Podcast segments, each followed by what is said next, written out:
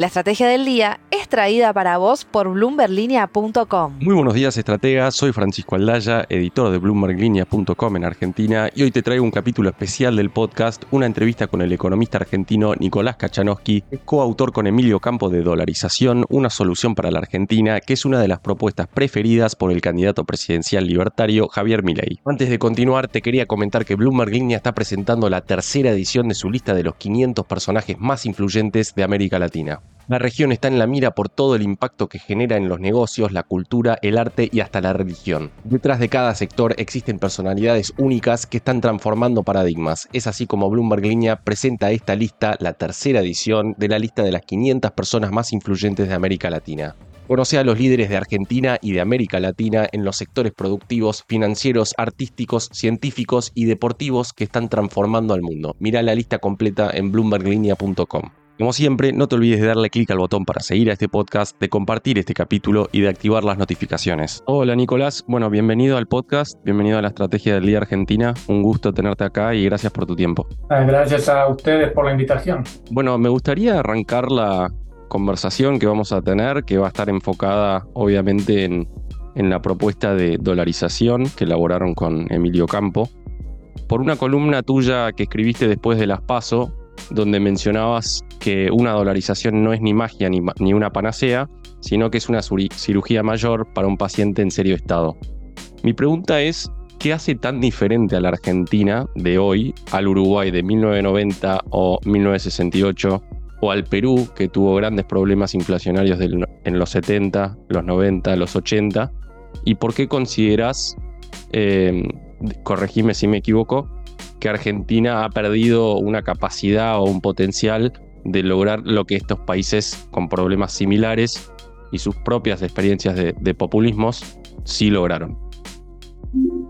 Ah, creo que hay, dos cuestiones importantes para entender por qué eh, hablamos de una organización eh, y déjame aclarar que la propuesta, como bien decís, la desarrollamos con Emilio Campo empezando, empezamos a trabajar en esto en el 2020 eh, pero yo no soy parte ni del grupo de Milei ni ningún movimiento político actual en Argentina.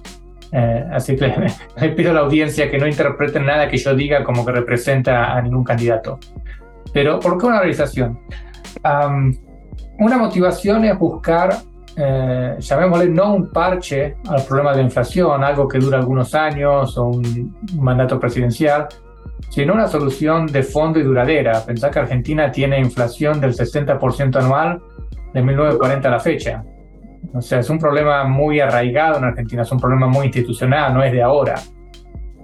Ah, otra cuestión que nosotros tenemos en cuenta, que a mí me parece importante, es el alto costo que puede sufrir Argentina si hay una nueva crisis cambiaria o monetaria. Dado el nivel de pobreza, dada la falta de infraestructura, creemos que el valor en riesgo, lo que se pone en juego si un régimen monetario falla es muy alto. Entonces, la prioridad de esta, de esta propuesta es reducir la probabilidad de fracaso. Estamos bajo el supuesto de que te quede una sola bala en la recámara y no podés fallar. Entonces, eh, la, la preferencia es errar en una reforma que tenga candados extras para que un nuevo movimiento populista o un nuevo gobierno eh, eh, politice el, Banco Central y no habernos quedado cortos porque estamos buscando maximizar el área de eh, tener política monetaria, digamos. Entonces, la prioridad de esta propuesta es minimizar la probabilidad de fracaso y una solución a largo plazo. Pues el otro componente, ¿por qué no una solución al Uruguay o a la Perú, etcétera? Es, me parece, por la falta de credibilidad institucional y política que hay en Argentina. Eh, vos necesitas dos condiciones para que un régimen monetario funcione. Uno es que sea técnicamente consistente, es decir, que cuando lo implementás, que, que, no se rompa por sí mismo. Eh, pero además tiene que tener credibilidad política e institucional. Y eso es lo que vemos que falta en Argentina más que en otros países de la región. Te voy a dar dos ejemplos. Uno es lo que sucedió en el 2001 con la ley de intangibilidad de los depósitos. El mismo Congreso que la aprobó la dio vuelta al corto plazo. Al corto plazo. Otro ejemplo reciente eh, no es el kirchnerismo, cambiemos. ¿eh? Cambiemos el famoso 28D, eh, intervino su propio Banco Central, que estaba administrado por un Ivy League de economistas ¿no? de las universidades top. eh, lo cual muestra que incluso en un gobierno como fue el de Macri, la independencia del Banco Central eh, no es real, porque cuando realmente importa, se la deja de lado. Eh, tener independencia del Banco Central cuando todo va bien es fácil. El punto es que sea independiente cuando las cosas no van bien y cuando tenés un mal gobierno. Entonces, en ese contexto, te queda poco sobre la mesa.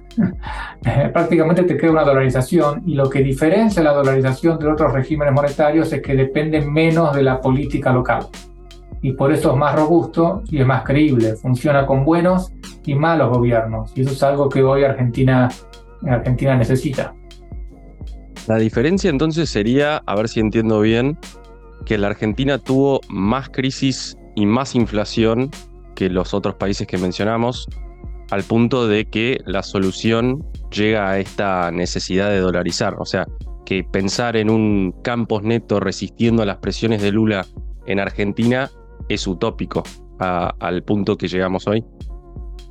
Ah, hay dos cuestiones. Una es la alta inflación persistente en Argentina. Salvo en los 90, Argentina siempre ha tenido inflación alta y volátil, al menos en los últimos 80 años.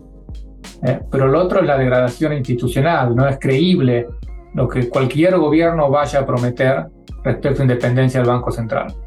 Y si no es creíble, eh, no va a ser efectivo y por lo tanto no va a durar.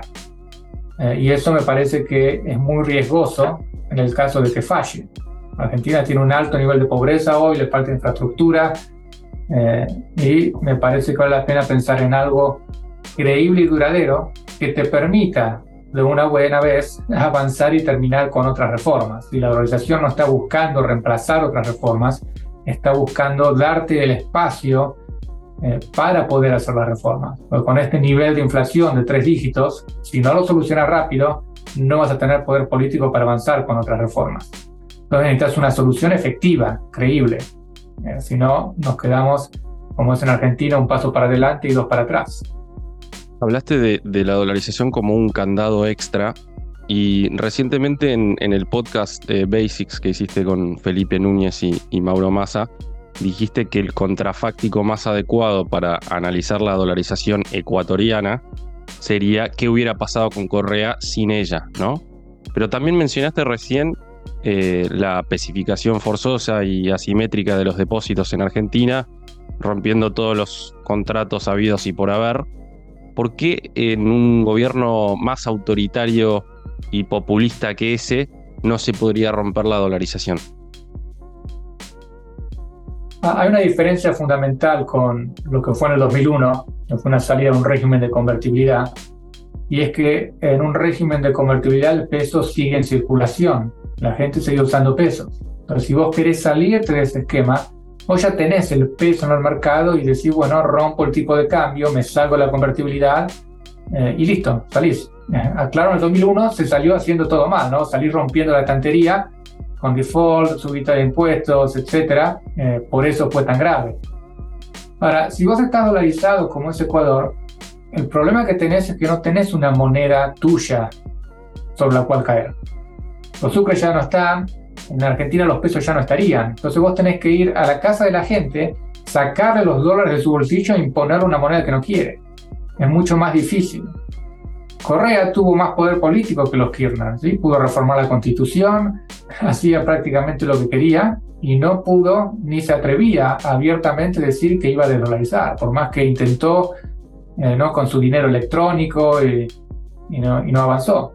Entonces, eh, uno de los reaseguros más fuertes en una dolarización de que no me vayan a eh, sacar mi dinero y darme uno que no quiero, es, lo que la gente quiere, porque el costo político es alto. Después de una cuestión de diseño, eh, una de las cuestiones que aprendimos tanto en Ecuador como en Zimbabue es que cuando estos países dolarizan, dejan al Banco Central en funciones.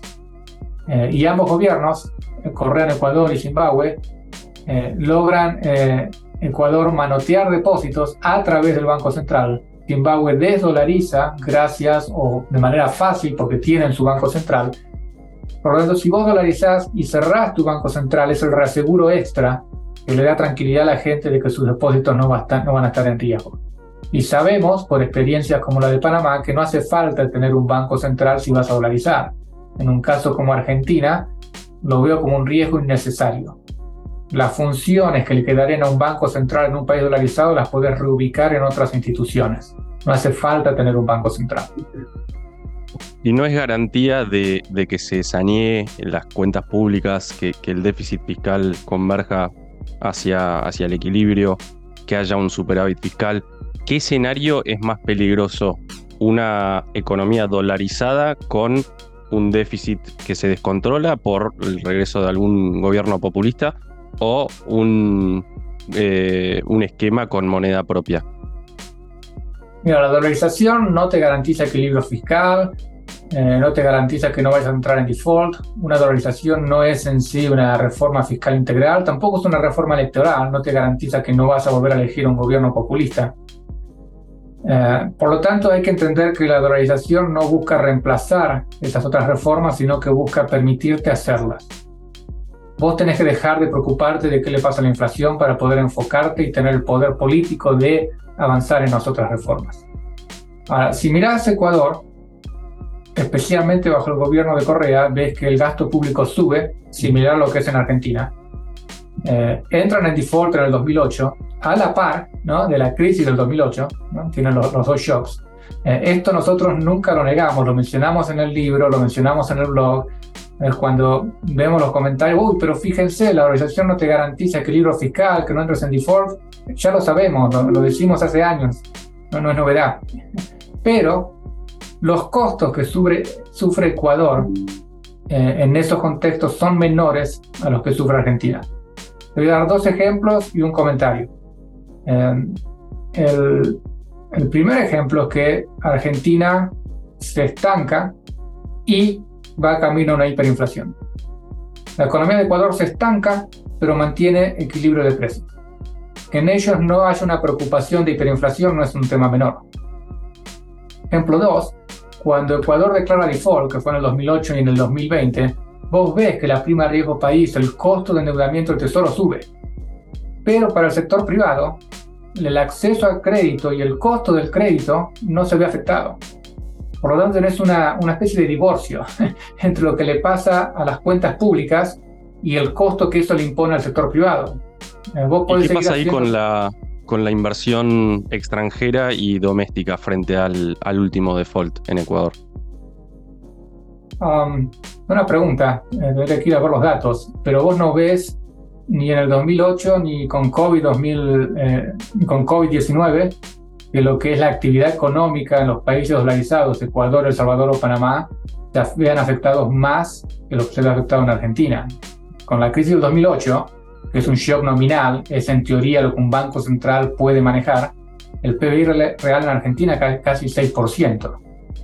En Ecuador se mantuvo en un rango positivo del 0.6. El Salvador cayó 2 y Panamá creo que se mantuvo positivo también.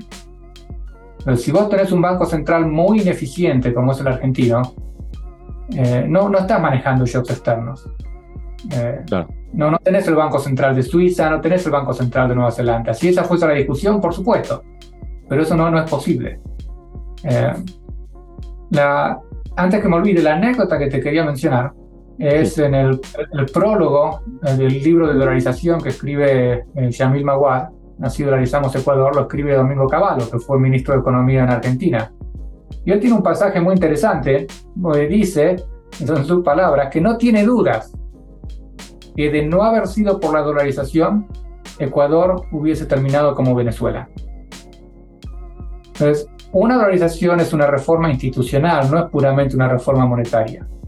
Y si eh, esa protección institucional te protege de terminar como está Venezuela con el régimen de Chávez Maduro, tampoco es un aporte menor eh, de ese cambio.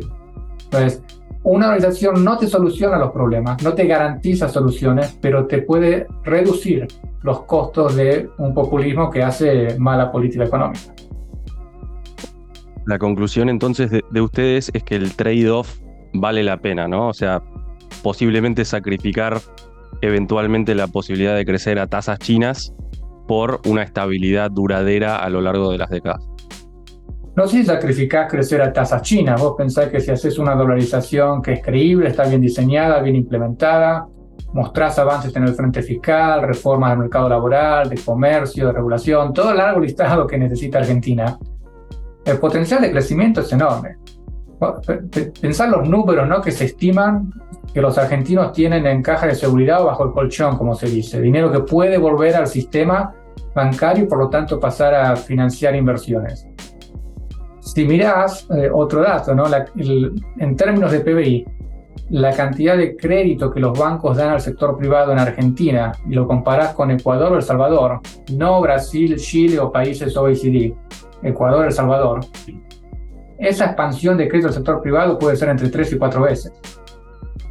Entonces vos tenés un fuerte potencial de expansión en el, corto plazo, si lo implementas bien, lo haces bien, no te quedas a mitad de camino y, esas cuestiones. así que no veo necesariamente que vos sacrifices crecer eh, a buenas tasas. Entonces, eh, eh, te opones a esa crítica de la dolarización que consideras casi un, mito que, que, no se puede crecer a tasas altas con una dolarización. Eh, es un mito, porque vos lo que tenés que ver es dónde estás hoy y dónde está tu equilibrio a largo plazo. ¿Cuál es esa diferencia? Y el equilibrio a largo plazo lo determina en gran parte tu marco institucional. Si en el proceso de dolarización vos haces reformas institucionales que te den a largo plazo un equilibrio de mayores ingresos, vas a tener esa entrada de capitales. Em, el, el, caso de Ecuador es interesante por el contrafáctico que mencionabas. El contrafáctico ideal es qué le pasa a Ecuador dolarizado, que es el mundo real, versus qué le pasa a un Ecuador no dolarizado. Eso requiere un ejercicio estadístico porque no tenemos dos mundos paralelos para ver qué hubiese pasado solo si Ecuador no se hubiese dolarizado. Pero cuando haces esas estimaciones, los resultados son que Ecuador dolarizado le va mejor que Ecuador no dolarizado. Y a pesar de que lo tienen a Correa, eh, los shocks externos, etc., eh, el crecimiento del PBI es mayor en valores importantes Ecuador dolarizado que no dolarizado. Y es el ejercicio que Argentina debería hacer. ¿Cuál es mi potencial de crecimiento si sigo como ahora versus mi potencial de crecimiento si hago esta reforma que es de las más profundas que puedes hacer? ¿no? Un trasplante de, moneda no, no es menor, es una reforma institucional profunda. ¿Podés explicar, pasando ahora a, la realidad argentina, eh, si gana mi ley en octubre, pensando en la viabilidad de dolarizar o empezar el proceso de dolarización en el 2024, que según te he escuchado, vos crees que sí es factible. ¿Podés explicar resumidamente de qué se trata el Fondo de Estabilización Monetaria y por qué sí crees que Argentina está en condiciones de empezar ese proceso? Eh, sí, resumidamente, obviamente. Es muy difícil, lo sé. es un proceso largo porque Argentina hay que dolarizar tres cosas. Depósitos bancarios, circulante y los pasivos del Banco Central, las famosas LELIX, para decirlo resumidamente. Eh, y cada uno de estos distintos pasivos se puede realizar de distinta manera. Entonces, ¿por qué eh, diría que es posible? Dos cuestiones. Una, si miras cuándo y cómo Ecuador dolariza, lo hace en una situación muy complicada. Crisis política, crisis económica, estaban saliendo una crisis bancaria con, con corralito de hacía uno o dos años, no de hace 20 como es en Argentina. O sea, dolarizan casi en el peor de los mundos y lo pueden hacer. Es decir, no hacen falta las condiciones ideales para dolarizar, lo cual no quiere decir que no sería ideal tenerlas. Eh, pero si a eso te empuja la realidad eh, económica y la política tira la toalla porque no encuentra salida, dolarizar como, como poder, lamentablemente. De ahí que sea importante tener una propuesta pensada para no improvisar a último momento las apuradas. El otro motivo por el cual en principio es posible dolarizar es porque los dólares que necesitas para dolarizar no son tantos como los críticos sugieran. La, famosa cuenta de base monetaria más pasivos del Banco Central eh, sobre reservas es un número que está sesgado a la alza, es un número exagerado. Eh, y hay dos motivos por los cuales ese número es exagerado y paso a explicar el tema del FEM. Uno es eh, parte de la dolarización la puede hacer el mercado de manera voluntaria. Por ejemplo, el dinero en efectivo que la gente tiene en la billetera o en la caja de comercio lo puede depositar en bancos, lo cual se dolariza al entrar un depósito en dólares, o lo puede usar para pagar impuestos, que los da el gobierno, entonces se dolariza. En esos casos no es el central quien tiene que estar saliendo a comprar ese, ese efectivo. Eh, el otro motivo es que eh, ese cálculo de base monetaria, pasivos o reservas asume que la dolarización es una transacción spot. Dame todos los pesos, te doy los dólares. Y en verdad, eh, si el Banco Central tiene suficientes reservas, lo podés pensar de esa manera, pero otra manera de realizar es hacerlo gradual. Y acá es donde el FEM es fundamental para ver qué se hace con las LELIX. Entonces, resumidamente el proceso es el siguiente. El Banco Central tiene un portfolio de bonos, letras intransferibles y adelantos transitorios. Eh, y ese portfolio de bonos, supongamos que vale, es una deuda, digamos, 100. Eh, el tesoro la cambia por deuda 100. Dame esos portfolios de bonos que valen 100 y emite unos nuevos bonos que valen 100 en legislación internacional. De modo tal que el, monto de deuda sigue siendo el mismo. Y ese portfolio de bonos, en lugar de ir al central, se ubica en un eh, fideicomiso, llamado, si querés, en jurisdicción internacional, fuera del alcance y administración del gobierno argentino. Es decir, lo aislás de riesgo argentino. Ese fideicomiso en sus activos tiene estos nuevos bonos y puede tener otros aportes que le dé el Tesoro. Un ejemplo, eh, no tiene por qué ser este caso, pero un ejemplo es que el Tesoro diga, bueno, parte de la, los impuestos a las exportaciones, como hoy no las puedo eliminar, eh, van directamente a este fideicomiso, de modo tal que el fideicomiso recibe eh, dólares cash eh, en su activo. Eh, otro ejemplo es que mientras el fideicomiso esté activo, el Fondo de Garantía de Sustentabilidad, que es un gran portfolio que el gobierno adquirió cuando nacionaliza las AFJP, se traslade al fideicomiso. Por lo tanto, el fideicomiso empieza a cobrar dividendos, cupones, todo lo que esté en ese fondo. Entonces, en los activos, el fideicomiso tiene los bonos eh, que venían del Banco Central, canjeados por estos bonos internacionales, y los otros aportes que quiera hacer el Tesoro. Esos activos no hay que salir a venderlos al mercado. Acá nada sale, sale a venderse al mercado, no hay que vender a precio remate, no hay que reventar los bonos en el mercado, sino que el fideicomiso empieza a, a cobrar, a coleccionar los cupones, pagos, etcétera, de esos activos. Y hay en el pasivo. En el pasivo van a estar lo que son las LELIX, que pasan a ser deuda a corto plazo en dólares, commercial paper. Entonces, todo dólar que le entra al fideicomiso está automáticamente destinado a ir cancelando el leaks. Eh, no sé, vencen los leaks, que ahora son commercial papers en dólares por 100 dólares. Al fideicomiso le entraron 20 dólares y dice, bueno, cancelo 20, renuevo 80. Al año siguiente me entran 20 dólares más. Bueno, cancelo 20, renuevo 60. Hasta que cancelaste todos los commercial papers. Este esquema tiene eh, una de las ventajas es que no tenés que salir a comprar todos los commercial papers el día 1. Eh, otra ventaja es que te permite jugar con los plazos, lo cual es importante dada la situación fiscal del país. Entonces vos podés decir el fideicomiso al principio recibe parte de, eh, de, los impuestos, lo que el Fondo de Garantía de Rentabilidad genere en, en dividendos y cupones, pero esos bonos que el Tesoro le cambió al central empiezan a pagar en uno o dos años y si hace falta eh, que esos bonos tengan una vida en vez de cuatro años, de seis años, ocho años o nueve años. Es decir, podés administrar cuándo empiezan a pagar y los plazos para no asfixiar al tesoro. ¿eh? O vos también tenés que hacer una reforma fiscal. Y esto tiene un costo fiscal porque las letras intransferibles en el central, el gobierno las rolea pero no las paga. Pero ahora las tiene que empezar a pagar. Entonces, con este periodo de gracia y poder acomodar los plazos, le podés dar ahí al tesoro para que acomode sus cuentas. Eh, otra ventaja que los commercial papers, que son el reemplazo dolarizado de las LELIC, eh, se pueden operar en el mercado secundario. Por lo tanto, si sos un banco en Argentina y no las querés mantener o necesitas cash, las podés vender en el mercado. O, quizás conseguís un inversor que, que te compre y mantenga los commercial papers. ¿Qué pasa cuando el FEM o el fideicomiso termina de eh, rescatar todo lo que eran las LELICs? automáticamente se liquida y todos los activos vuelven al tesoro. Tu fondo de garantía de sustentabilidad vuelve al ANSES y los bonos que se habían emitido en reemplazo de las letras intransferibles vuelven al tesoro, lo cual implica una cancelación de deuda soberana. Para rescatar los pasivos del, Banco Central entre mm, base monetaria y, y LELIX, pasivos remunerados, que hoy entiendo que están en el entorno de 35 mil millones de dólares. ¿Cuánto de eso necesitarías tener vos hoy para arrancar el proceso de dolarización? ¿Es válida esa pregunta? Mira, vos necesitas... Eh, si lo eh, hicieras hoy, ¿no? Si empezaras hoy mismo. El día que empezás a dolarizar necesitas dólares para reemplazar los encajes, algo de dólares para cash que llevas a retirar quizás los bancos, etc.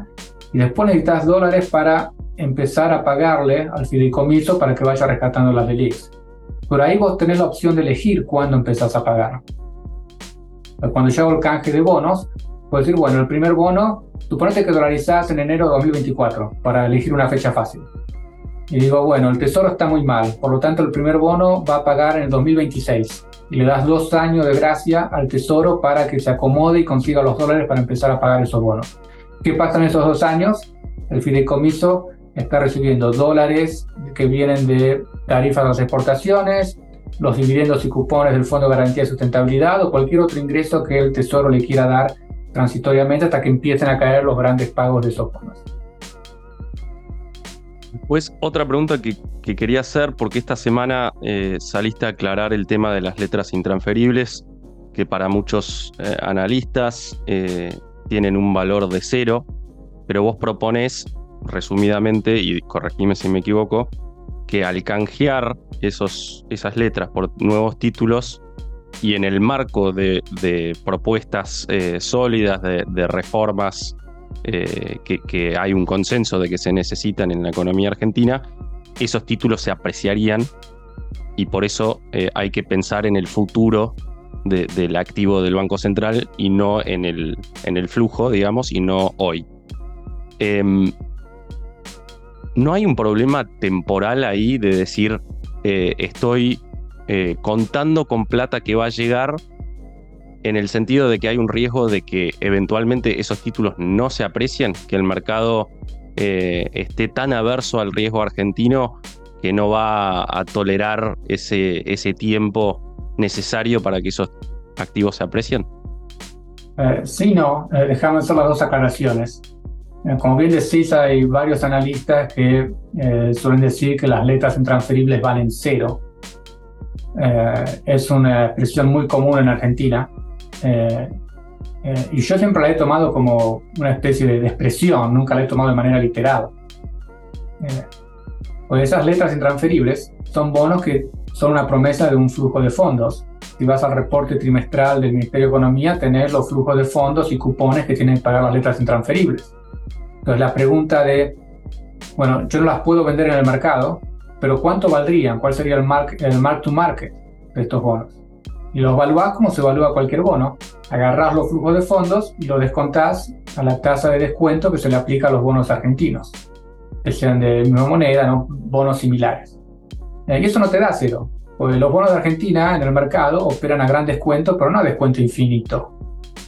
De hecho, cuando el Banco Central en Argentina evalúa, lo, evaluaba, eh, creo que fue por un periodo de un año y medio, no recuerdo ahora, las letras intransferibles a, eh, a valor de mercado, lo hacía con esta metodología, no les daba valor cero. El hecho de que el gobierno haga un rollover de las letras intransferibles no quiere decir que valgan cero, porque hay muchos bonos que cotizan en el mercado que se hacen rollover y no por eso valen cero. Siempre está evaluando el flujo de fondos prometido que es lo que puedes vender en cualquier momento en el mercado. Y que no las pueda vender tampoco dice que valgan cero. Pero ponele que valgan cero, hipotéticamente hablando. No importa, porque en este proceso vos agarras letras intransferibles y las canjeas por bonos que cotizan afuera en el mercado. Por lo tanto, esos sí tienen un valor. Por más que no los vendas en el mercado, son bonos que sí son transferibles. Pero eso sí afecta tu capacidad de pago, ¿no? Porque hoy no está descontado, ¿no? Que vos tengas que pagar títulos con ley extranjera en dólares. Tiene un costo fiscal, no los puedes rolear más, los tenés que salir a pagar. Eh, ninguna reforma monetaria va a ser gratis.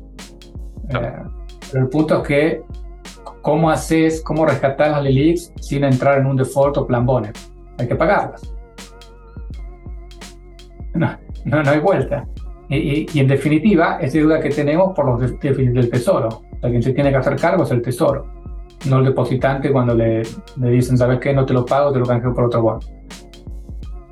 Ahora, el, tema que mencionás de la, de la evaluación, eh, que los activos pueden subir, es, es importante, porque este esquema está eh, pensado que lo aplica un nuevo gobierno que gana las elecciones, que genera credibilidad, que es serio en términos de aplicar una reforma. Es decir, vos tenés un cambio de régimen.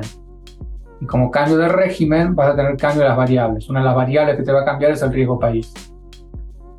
¿Qué riesgo país puedes asumir? Un riesgo país alto, conservador, para los estándares de Argentina. Lo que teníamos antes del gobierno de Fernández en los, sé, 5 o 10 años eh, antes de que asuma Alberto Fernández. Ponerle mil y pico de puntos básicos. Es una enormidad. Eh, se decir, la tasa libre de riesgo, mirando el bono de 5 años del Tesoro americano, es alrededor del 5% en los últimos años, y le agregas eh, mil puntos básicos, tienes una tasa de cuento del 15%, es una enormidad. Pero con ese 15 los números te cierran. Ahora, lo que importa para rescatar las LELIX no es tanto el precio del bono, porque el bono no lo salís a vender, sino el flujo de fondos que te genera. ¿Cuánto va a pagar ese bono que le entra al fideicomiso para después ir a cancelar las LELIX? Vos podés decir en un escenario hipotético, quizás el, el administrador del fideicomiso sale a vender algunos bonos al mercado, pero la concepción es cómo dolariza Argentina con lo que tiene sin tener que salir a reventar bonos al mercado. Bueno, lo hace colectando pagos. Y después esos bonos que salen del central sin pasar por el mercado, van al fideicomiso, cuando el proceso termina, vuelven directamente al tesoro. En principio no hace falta volcarlos al mercado. Por lo tanto, eh, no es que el precio no vaya a importar nada, pero no es lo relevante. Lo relevante es el flujo de fondos que genera. Solo para redondear este punto de las letras intransferibles, en un hipotético canje, ¿cómo haces para porque implica la emisión de nuevos títulos, ¿no? ¿Correcto? ¿Cómo haces para hacerlo a mejores paridades de las que tenés hoy? que no necesitas, porque no es un bono que cuando emitís salís a vender al mercado. No ya lo vimos. La administración de Sturzenegger, el central le dio letras intransferibles al tesoro y el tesoro a cambio le dio, eh, no me acuerdo si eran bonares o, o qué bono le dio pero son bonos que nunca pasan por el mercado.